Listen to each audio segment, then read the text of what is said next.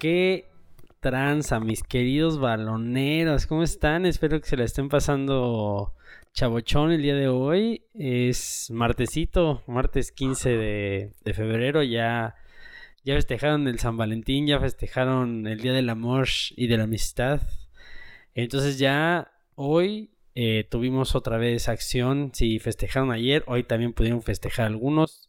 Se lamentaron otros. En fin, hubo de todo el día de hoy. Bienvenidos a esta edición donde vamos a estar hablando de, la Champions League. Vamos a estar hablando también de, de poquito, no mucho, es rápido este episodio de la, de la resaca que nos deja el Super Bowl también.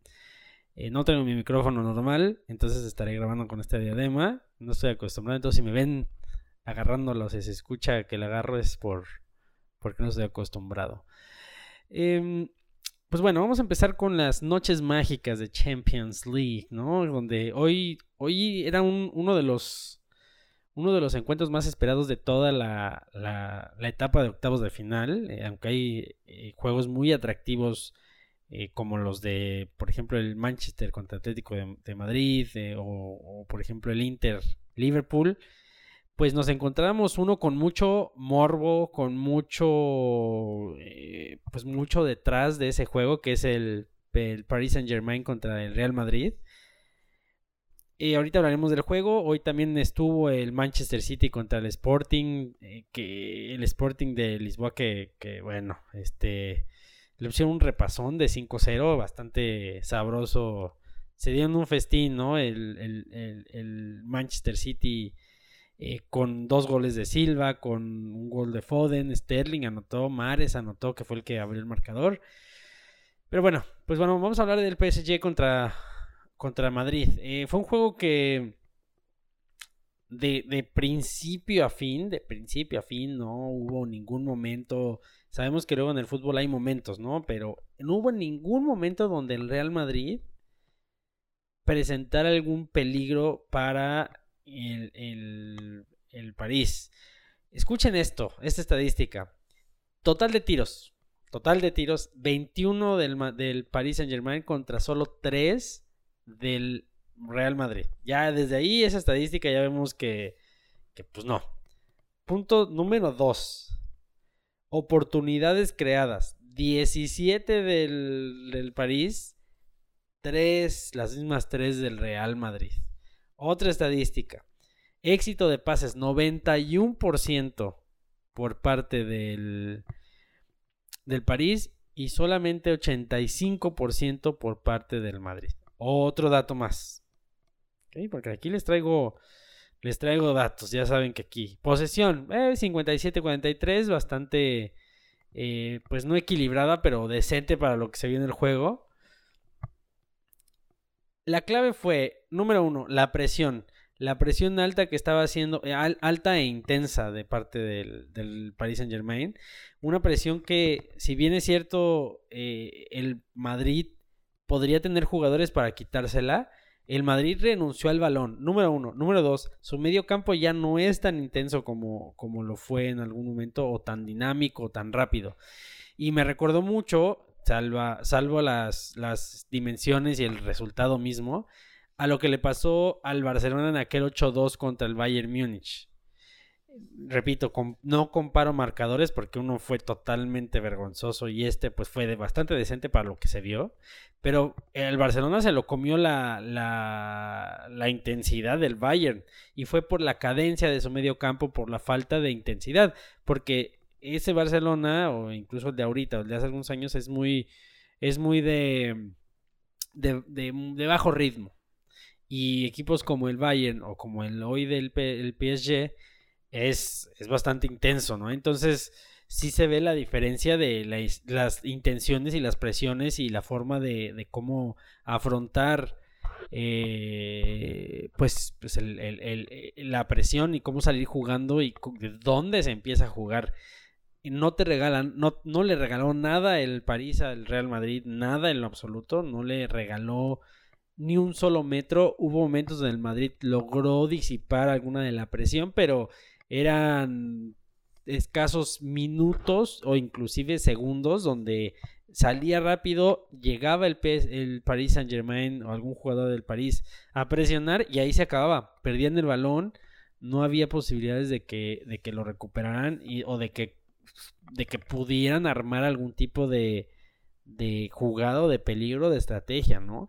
Hubo unos minutos, si quieren, dos, tres minutos, donde el Madrid quiso enfriarlo por ahí del minuto 82, 84 pero no le duró nada. O sea, no le duró nada y en el 89, 88 cae el gol de, de Kylian Mbappé. Falla un, gol Messi. Falla un gol Messi eh, que no se le ve. Y pues claro, o sea, eh, hay, muchas cosas que, que, no, que pasamos por alto, pero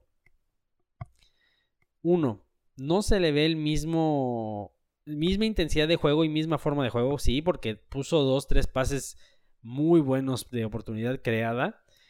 Pero en efectividad de gol se le está negando, se le está negando, lleva varios eh, postes en la temporada, lleva varios goles que por centímetros, por milímetros no se clavan en la red.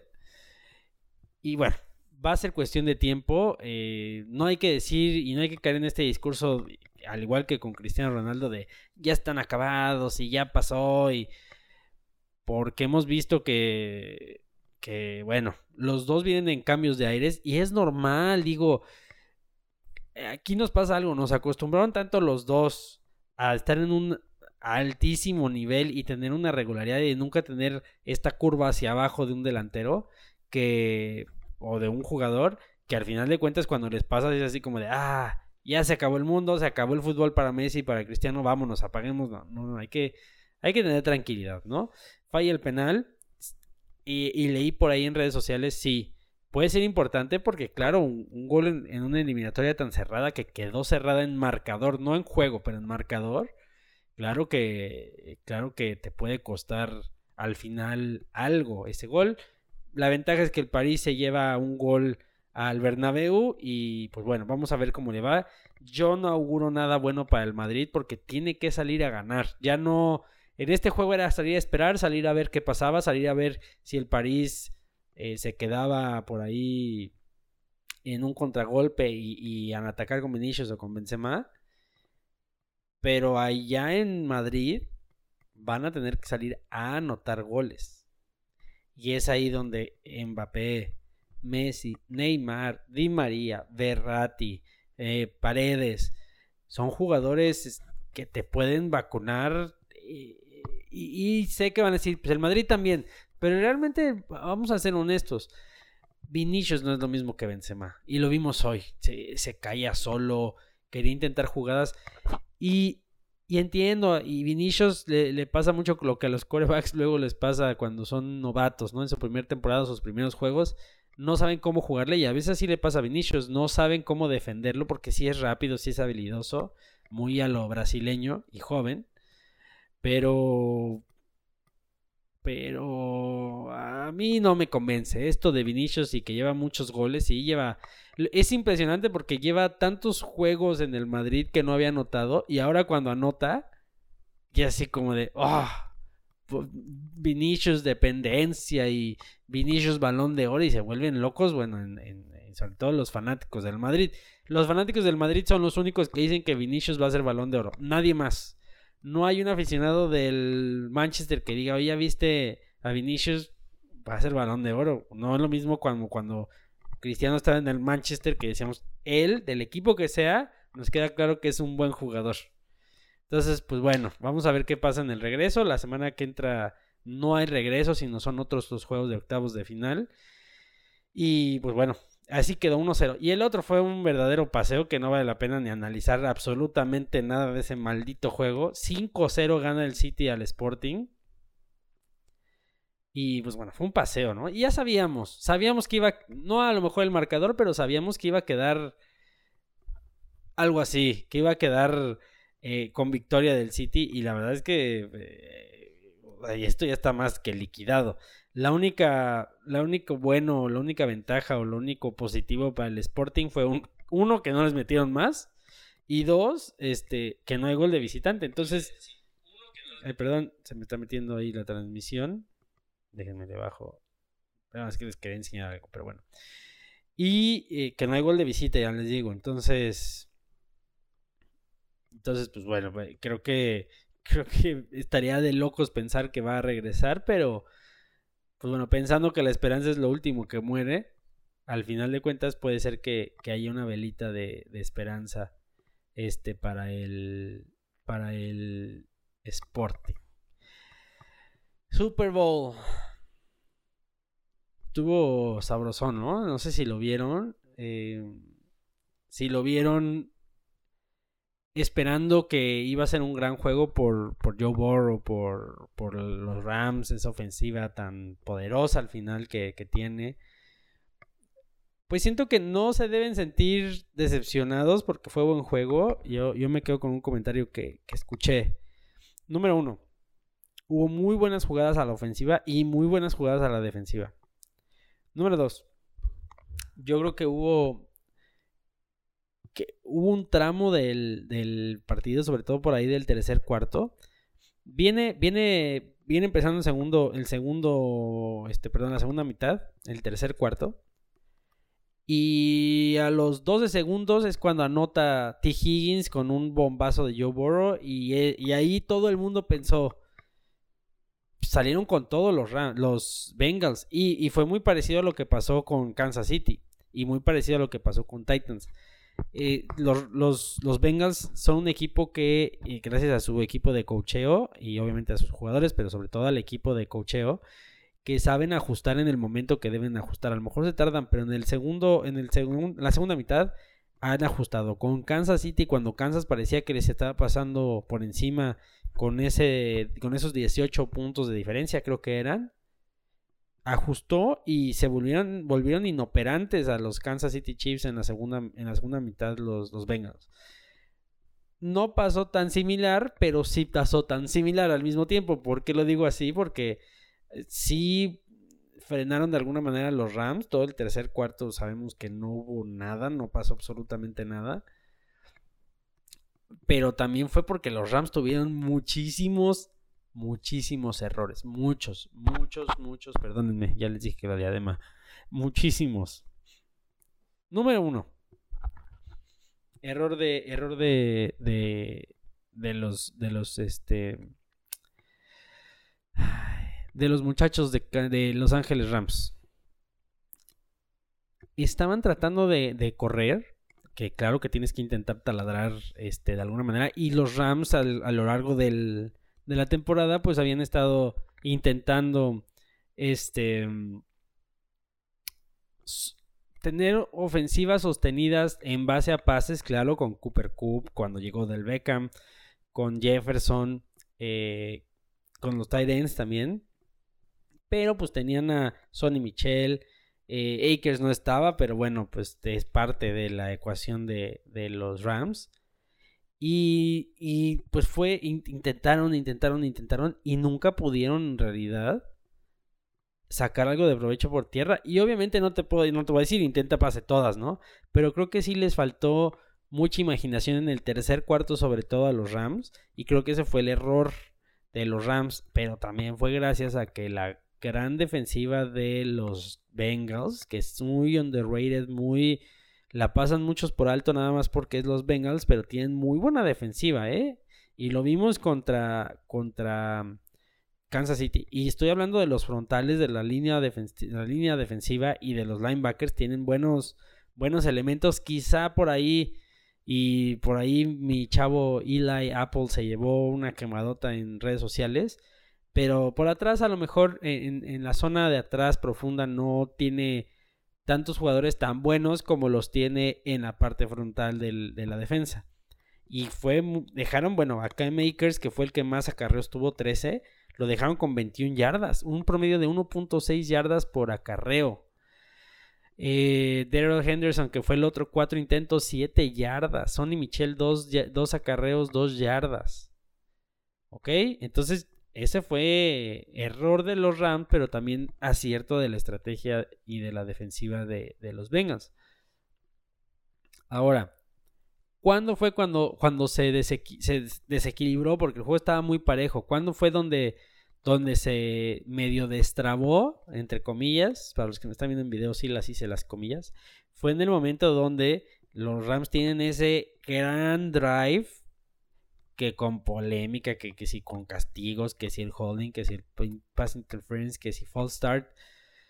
Pues yo lo que creo es que eh, lo que pasa es que en, en la NFL, en, el, en, el, en la NFL, en el, en el fútbol americano, como le quieran decir, en el fútbol, lo que sucede es que estamos acostumbrados a tantas tomas, a, a 75 ángulos diferentes, a que los árbitros o los referees este, hablan y son varios y no es como en el fútbol o en el soccer, como le quieran decir, que donde, donde pues es uno el que toma las decisiones. Aquí, bueno, sí está el principal de los, el jefe de árbitros o de referees, pero al final de cuentas, pues son varios.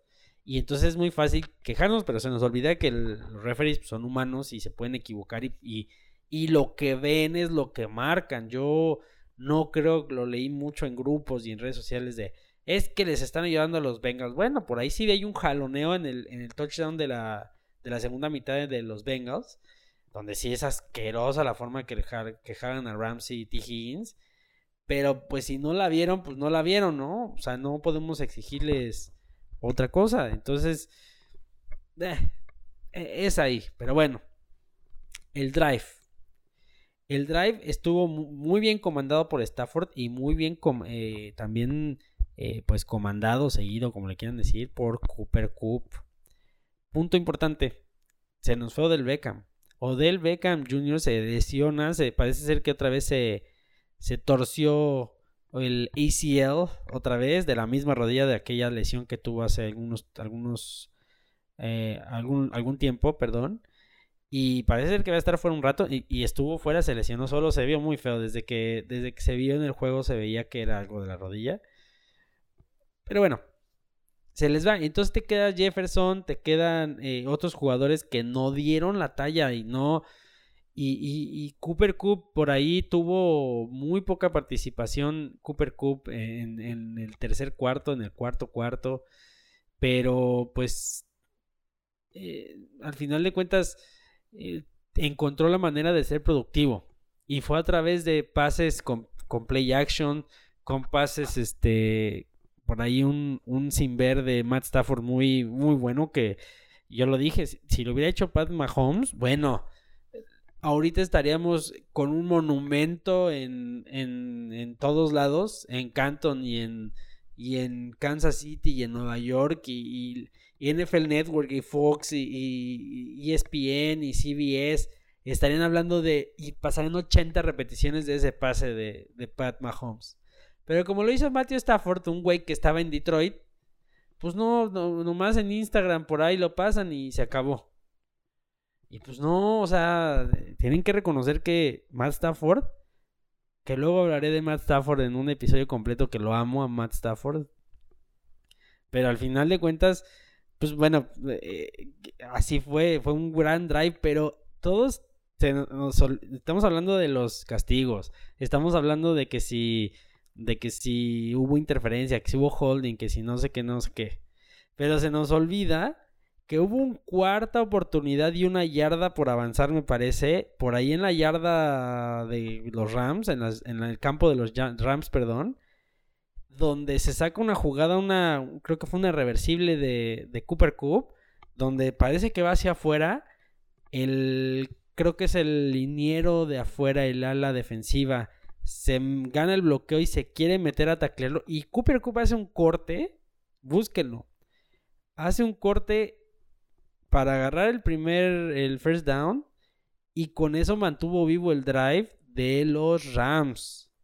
Que hubiera sido muy peligroso si, si, este, si no lo logran, ¿eh? Porque la, posesión, la posición de campo de los Bengals hubiera estado fenomenal, por lo menos para un field goal y el tiempo ya era un factor, que los Rams tenían todavía esos tres tiempos fuera, pero ya el tiempo empezaba a ser un, factor eh, de, de, pues en el juego, ¿no? Ese drive, ese drive, y lo, dije, lo dijo muy bien mi gallo Israel, que le mando un saludo, lo dijo muy bien, ese drive es un drive de Super Bowl. ¿Cómo fue?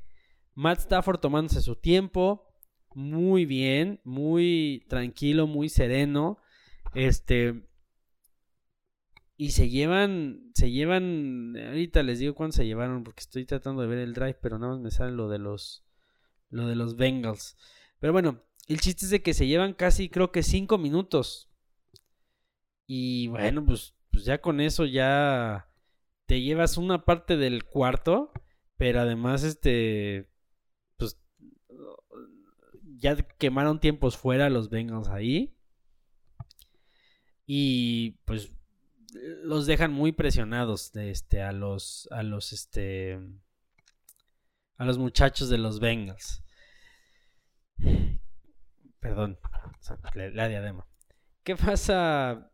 ¿Qué pasa con qué pasa con los Bengals después del touchdown de los Rams? Porque les queda minuto 45 por ahí. Lo que pasa es que ya es, ya es muy condicionado. Saben que vas, la defensiva sabe que vas a pasar. Llegan a medio campo, me parece.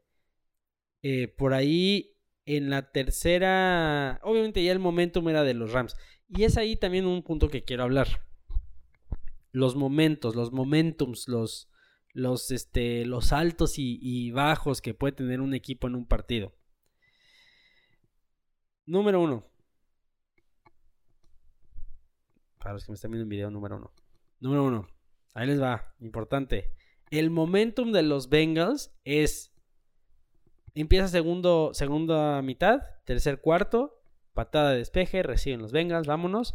Pase bomba, T. Higgins, castigo no castigo, touchdown, punto. Siguiente drive, intercepción a Matt Stafford en zona de los Rams. Y todos estábamos, los Bengals, y ya, este juego, porque estaban en muy buena posición de campo, este juego, y bla.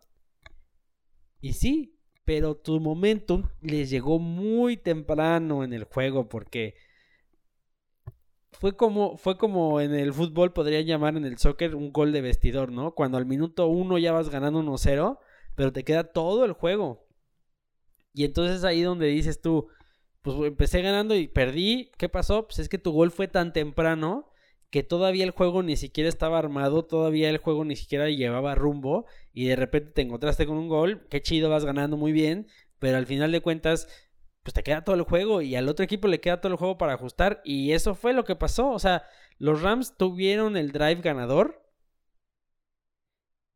y, lo aprovecharon y se acabaron el tiempo y jugaron con el reloj y jugaron con las emociones de los Rams porque al final de cuentas ya creo que quemaron un tiempo fuera, llegaron a la pausa de los dos minutos y eso como que condiciona a los Rams y a los Bengals, perdón, este, y eso también le hace, le hace otro tipo de presión al, no solamente a los jugadores, ¿eh? no estoy hablando solamente de a Borrow y a, a Yamar y a, T. Higgins y a Boyd y a lo que sea. Estoy hablando de que también los coaches tienen que sacar ya jugadas que te vayan a dar yardaje y que además o tengas que salirte o tengas que jugar rápido en, al medio para que botar el balón y tengas tiempo. Que al final de cuentas el tiempo no fue tan factor. Porque daron creo que 50 minutos cuando pierden en downs el balón o la posesión.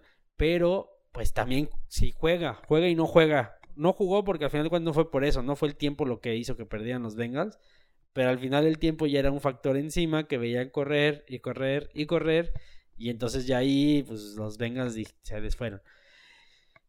Borrow, que, fue, que es un, es un, es un joven que no voy a decir que no está acostumbrado a perder, porque claro que sí, pero bueno, viene de ganar el Heisman, viene de ganar eh, el campeonato nacional, viene de tener una temporada, su primera temporada completa en la NFL, realmente esta fue, eh, gana el play, el player, el comeback player of the year, pero al final eso no le alcanza para llevarse el Super Bowl y claro que pues, va a estar triste y va a estar, va a estar muy este, dolido pero, pues bueno, creo que sí se enfrentó a. O sea, si los vemos así y es un choque de coches, los Bengals tenían el coche más frágil. O, ahora sí, como, como buen ejemplo de fútbol americano, es con menos defensa, ¿no? Con menos línea de, ofensiva. Y se vio, siete capturas. Cuando te capturan siete veces en un juego de, Super Bowl, pues tus chances de ganarlo es reducida a nada. Y la verdad es que sí, el último drive, Aaron Donald se vistió de gala, pero también creo que la línea ofensiva de los Bengals ya no daban para más. O sea, dieron lo que tenían que dar y más durante los 3, 4 cuartos y después ya se toparon. Aaron Donald no había hecho nada, no había hecho nada hasta ese último drive, este, que claro que es el más importante si quieren, pero no había hecho nada. Entonces, pues nos topamos con esto de que Aaron Donald sale y se señala que el anillo, pero nos topamos con esa imagen, pero si vemos todo el juego, pues realmente, pues no, de, hecho me decían que MVP, pues no, porque en todo el juego no hizo nada. El MVP estaba entre Coop y Stafford, y por más que me digan que Stafford tuvo dos intercepciones, Stafford tuvo un juego muy decente. La primera intercepción sí es su culpa. Volvimos, hicimos un throwback a, cuando jugaba en Detroit, de esas veces que se volvía loco y lanzaba una bomba a Megatron, a quien, estuviera y, pues no lo llegaba. Se volvió loco. Em, y la segunda intercepción, creo, yo creo que es más culpa del receptor que de él. Yo lo creo. Eh, no sé, salvo su mejor opinión. Yo lo creo así. Y pues bueno, eh, datitos, datitos que está cañón esto. Matt Stafford se convierte en el coreback, segundo coreback, en ser líder de intercepciones y ganar un Super Bowl en la misma temporada, solamente después de Eli Manning. Segundo, Matthew Stafford se une al otro carnal Peyton Manning como el los únicos corebacks que perdieron sus tres juegos de playoffs consecutivos y luego ganaron el Super Bowl en la siguiente oportunidad que tuvieron de, estar en playoffs. Aaron Donald, sexto jugador en ganar varios Defensive Player of the Years y ganaron Super Bowl. Eh, Lawrence Taylor, Ray Lewis, White, Michael Singletary, Green. Ahí les va. Matthew Stafford, 4-0 en playoffs cuando estaba 0-3 en 12 temporadas, en 12 malditos años con Detroit. Para que vean que Detroit, este, pues nomás no, ¿no? Nomás no, no las da y no las va a dar de aquí a 100 años. Antes va a ganar otro Super Bowl. Que me digan a que Detroit gana o llega, aunque sea llega y con Jared Goff, pues bueno, por unos dos años ahí atorados, este, pues no. Este... Mm, ¿Y qué más? Datitos. Bueno, Sean, McVay, perdón, se convierte en el coach más joven en ganar un Super Bowl. 36 malditos años. 36. Si ustedes ya tienen más de 36, ¿qué estaban haciendo a los 36? Bueno, pues mi chavo McVeigh ya estaba ganando estaba jugando su segundo Super Bowl y estaba, estaba jugándolo y estaba ganando su primer anillo a los 36 primaveras. Me quedan cuatro años todavía para alcanzarlo, entonces a ver si en cuatro yo, yo este, este, estoy ahí coachando o lo que sea. Bueno, em, otro dato. Ahí les va, ¿eh? Este, este dato no lo tienen ustedes y no están listos para escucharlo. Matt Stafford fue drafteado en el 2009. Pick 1 de Detroit. ¿Ok? Muy bien, muy bonito, muy chido y todo. Desde el 2009 es el jugador con más comebacks, o sea, con más drives para ganar el juego en el cuarto cuarto al final de toda la NFL desde el 2009. Entonces no es coincidencia ese drive que tuvo que le dio el anillo de Super Bowl a los Rams. No es coincidencia porque Matt Stafford lo ha hecho más que nadie desde el 2009 de los corebacks activos. Y de toda la historia, es el cuarto, atrás de Drew Brees, de Tom Brady, de Manning y, bueno, está él. Pero ya ahorita activo es el, el que más. Y desde el 2009, perdón, es el que más. Entonces, no es coincidencia. Ustedes analicen la NFL es, un, es, un, es una liga y es un deporte, ya lo saben, de, de estadísticas y, y, ponen ahí en el, en el ticket o ahí en el, en el anuncito de abajo, así de, este, eh, sexta vez que un güey se, se, faja del lado izquierdo y no del derecho. Así les encanta estadísticas, ¿no? Ah, pues esta estadística no se la sabían, pero es importante porque la NFL es muy repetitiva y muy exacta en sus estadísticas. Y, a veces no salen, pero la mayoría de las veces sí. Y es ahí donde vemos que sí se cumplió esto de, de los comebacks de Matthew Stafford. Cooper Coop, eh, que muchos dicen que ya tuvo la mejor temporada de la NFL para un wide receiver. más de 2.000 yardas en toda la temporada. Más de 2.000 malditas yardas en toda la temporada. es una bestialidad. Es una, es una grosería que haga esto este Cooper Coop. Pero bueno. Este. Los corebacks seleccionados como pick número uno están 17-9 como titulares en el Super Bowl. Buen dato también, ¿eh? Los Rams son el primer equipo sembrado número 4 en ganar el Super Bowl. ¿Desde quién creen? Los poderosísimos Ravens de Baltimore en el Super Bowl del 2012 que ganaron contra, contra San Francisco en el, día del apagón. Eh, Matthew Stafford vence por primera vez a los Bengals. Estaba 0-3. Este, entonces pues ya por fin le ganó. El MVP, ya saben, se lo ganó Cooper Cup. 92 yardas, 10, 10 eh, recepciones. No, 10 targets, perdón, 8 recepciones, 2 touchdowns, 7 yardas por tierra. En head to head de corebacks. Head to head de corebacks. Matthew Stafford, 26 eh, de 40, 283 yardas, 3 touchdowns y 2 intercepciones. Dos sacks, ¿ok? Burrow, Burrito, 22 de 33, 263 yardas, un touchdown, 0 intercepciones, 100 de rating de, de, pasador, pero 7 sacks, 7 sacks. Así no puedes ganar, no puedes ganar. 2 sacks contra 7 sacks. Ahí se, ahí se ve.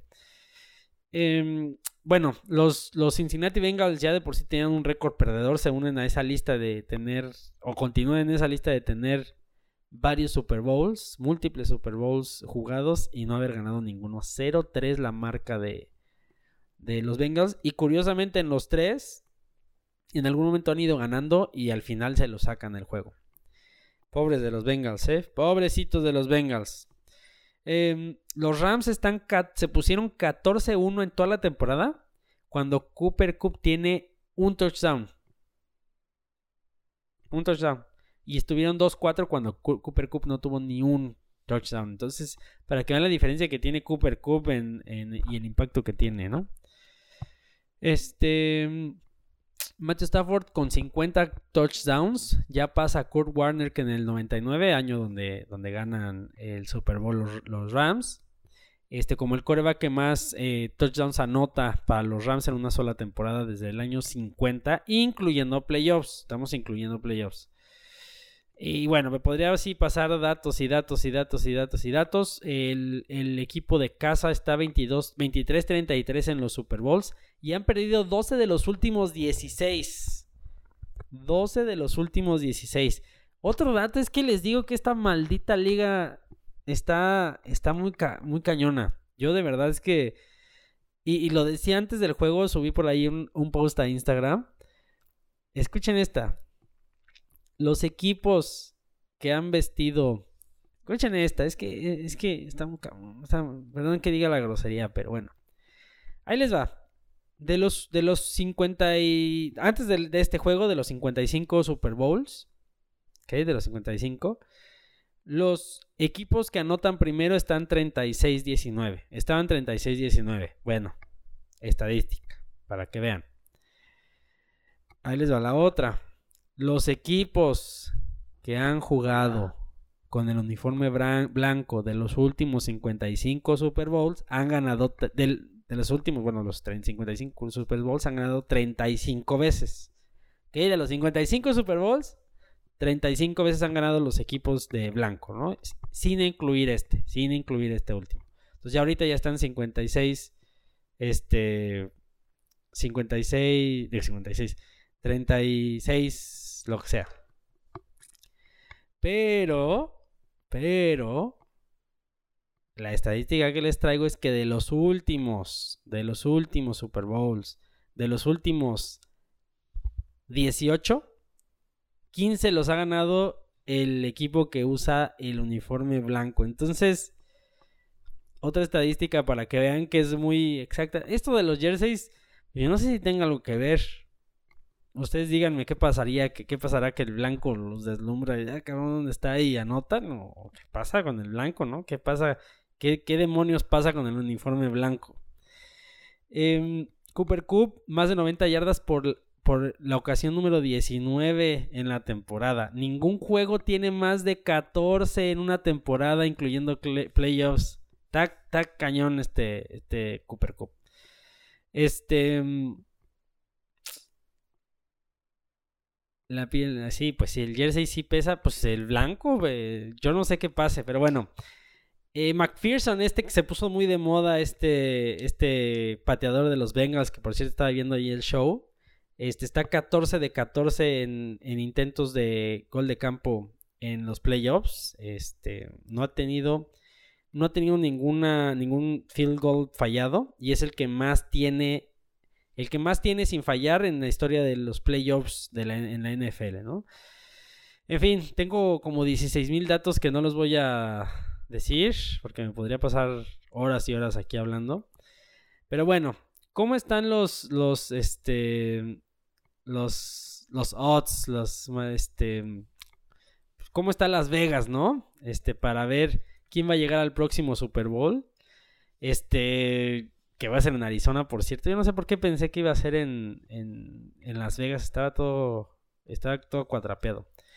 El número uno sigue siendo este Kansas City.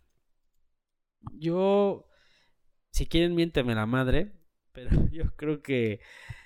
Yo creo que los, los Chiefs ya no van a llegar ni al juego de campeonato, ¿eh? Yo no veo claro por ahí. Este. El número uno es, es este. Es Kansas City.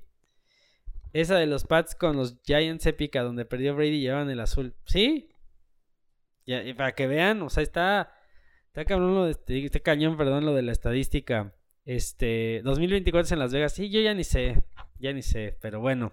El siguiente es en Arizona. El número uno es eh, Kansas. Yo, yo. Ah, yo no creo, ¿eh? Pero bueno. Este. El número uno es. Los voy a decir de arriba para abajo. El número uno es Kansas. El último es los Jets. El número dos es los Bills. El número tres los Rams. El número cuatro los Bengals. El número cinco los 49ers. El número seis los Packers. Siete de Cowboys. Ocho Tampa. Nueve Titanes y diez Baltimore. Yo no puedo creer que en esta maldita lista del top 10 esté Dallas, esté Green Bay y todo va a depender de Aaron Rodgers, ¿eh? Todo va a depender de Aaron Rodgers y va a depender de si se queda o no se queda. Si se queda, eh, los dejo en el top 10 si quieren, porque si es un equipo de la nacional yo no veo ningún otro gallo, ¿eh? Yo no veo a otro gallo más que a los Rams, a los 49ers, a los Packers y a los Tampa Bay Buccaneers. A Dallas, yo no me explico cómo Dallas está encima del Tampa Bay, que quizá Tampa Bay bajó mucho en la probabilidad porque se fue Tom Brady y no saben quién va a llegar.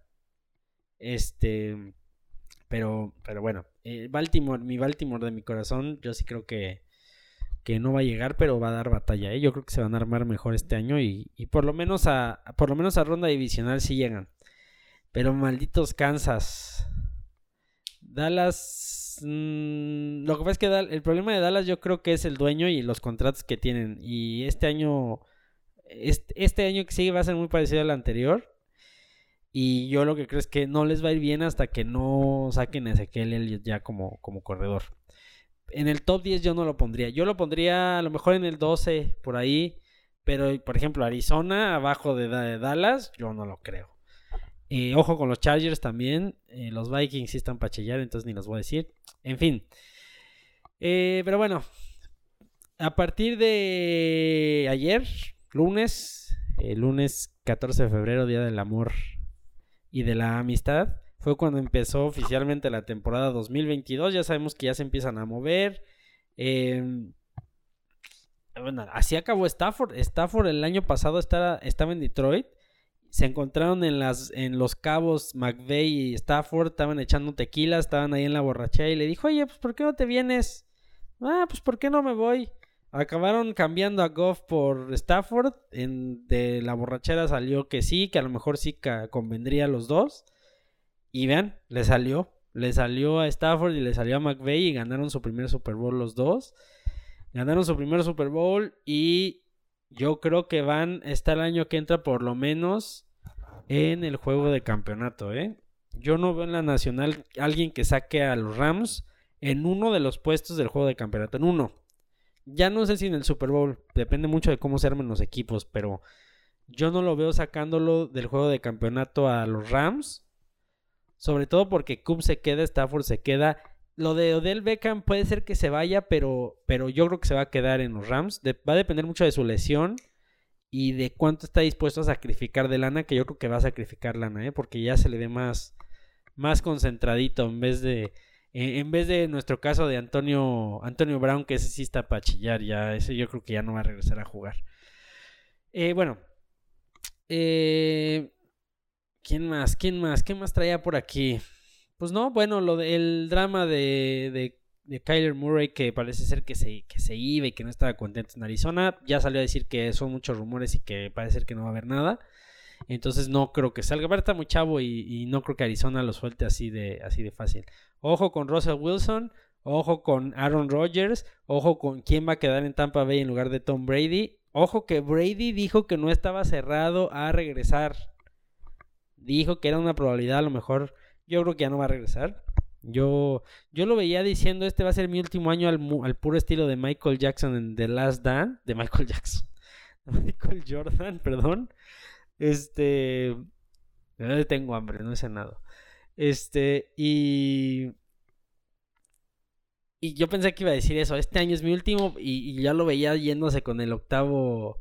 Con el octavo anillo así de. Ah, me voy y me voy triunfante. Pero no va a pasar. Y ojo con eso. Este. Ojo de cómo se arme los Bengals. Que yo creo que van a ir por línea ofensiva. Y yo creo que con eso y con dos, tres cositas en la defensiva quedan, pero va a ser un draft interesante. Los Rams pues, no, pueden mover nada más que en agencia libre porque no tienen picks. Creo que hasta el 2200, 2285 sacrificaron sus picks. Pero bueno, pues está bien. Eh, pues vámonos. Eh, muchas gracias para todos los que estuvieron en Facebook, para todos los que estuvieron este, oyéndonos en Spotify, en Spotify, en iTunes, en Google, en todos los demás. Muchas gracias por sus comentarios. Saludos a Ana, Daniel, eh, José Luis. Por ahí hay alguien más que no veo quién está más conectado. Pero bueno, cuídense mucho y nos vemos el jueves. Adiós.